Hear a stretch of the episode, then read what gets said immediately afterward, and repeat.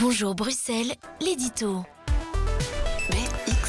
C'est un retour aux fondamentaux, le salaire, le pouvoir d'achat, le travail, la rémunération, la fiscalité. Depuis quelques jours, on sent bien que les partis politiques sont en train de peaufiner leurs propositions sur le terrain socio-économique. Il y a eu ce congrès sur euh, le travail du mouvement réformateur, c'était le week-end dernier. Il y a désormais aussi les propositions du Parti socialiste en matière de rémunération. Officiellement, elles ne seront adoptées que dans une dizaine de jours lors d'un congrès, mais le, journal L'Écho en épingle déjà une ce matin, la proposition de porter le salaire minimum de 2000 à 2800 euros. 800 euros d'augmentation d'un coup, la mesure est forte. Le Parti socialiste la justifie en se retranchant derrière une recommandation de l'Union européenne, faire en sorte que les salaires minimums dans les pays de l'Union représentent 60% du salaire médian. Salaire médian, hein, c'est celui qui se trouve au milieu de la pyramide des salaires. La moitié des Belges gagnent plus, l'autre moitié gagne moins. Notre salaire médian, il tourne aux alentours euh, de 3500 euros, hein, on parle en brut.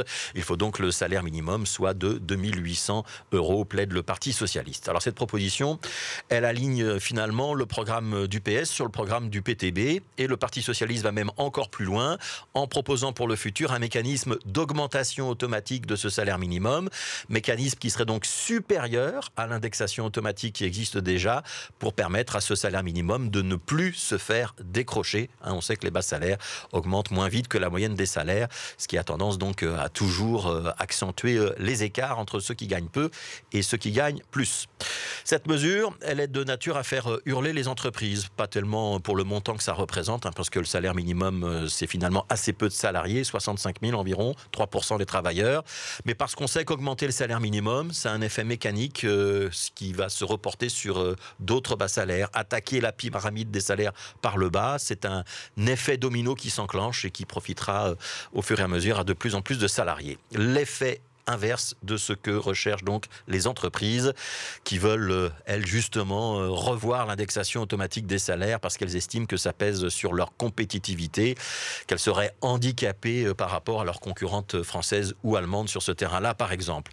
On voit qu'on est dans deux projets antagonistes entre la vision des entreprises, souvent relayée par les partis libéraux, et la vision des partis de gauche, plus proche des combats syndicaux.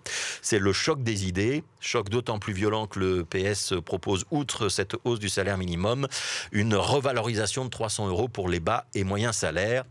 Euh, probablement qu'à la Fédération des entreprises de Belgique, rue Ravenstein, ce matin, on a avalé son café de travers en lisant les journaux. Alors il faut relativiser, c'est un programme électoral, ce n'est pas une décision, c'est une proposition, mais elle indique sans doute ce que sera la matrice de cette campagne, les questions de pouvoir d'achat qu'on a parfois tendance à oublier. On parle souvent d'institutionnel. Faut-il régionaliser des compétences? Quel est le degré d'autonomie de la Flandre? Euh, Qu'est-ce que les francophones peuvent obtenir en échange de régionalisation? On parle de budget, ramener l'endettement au niveau raisonnable, équilibrer les comptes de la sécurité sociale, parfois de pension, comment gérer la part importante de salariés en congé maladie, parfois de mobilité, de compétitivité des entreprises, et puis des querelles de personnes aussi. On en parle beaucoup. Est-ce que Barthes veut parler avec Paul? Est-ce que Georges Louis Louis peut faire alliance avec euh, Maxime euh, Quel sera le score d'Adja? Zakia s'entend-elle avec Ahmed? Euh, Bernard et Elke ont-ils envie de gouverner encore ensemble, etc., etc.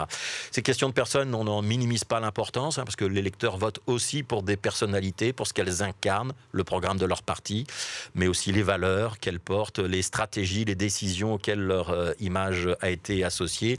On s'identifie, on rejette. C'est un des critères de choix de l'électeur et c'est pour cela que les Belges sont d'ailleurs euh, attachés euh, aux voix de préférence. Et sur ces questions de personnes, hein, on voit qu'on a beaucoup de questions encore, notamment du côté libéral à Bruxelles.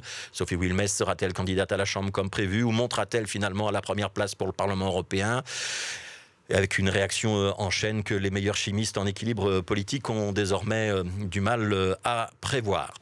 Il n'empêche, le cœur de l'élection, ce sont les programmes. Parler de salaire, de pouvoir d'achat, de cadre de vie, de concret, c'est ce qu'attend aussi l'électeur.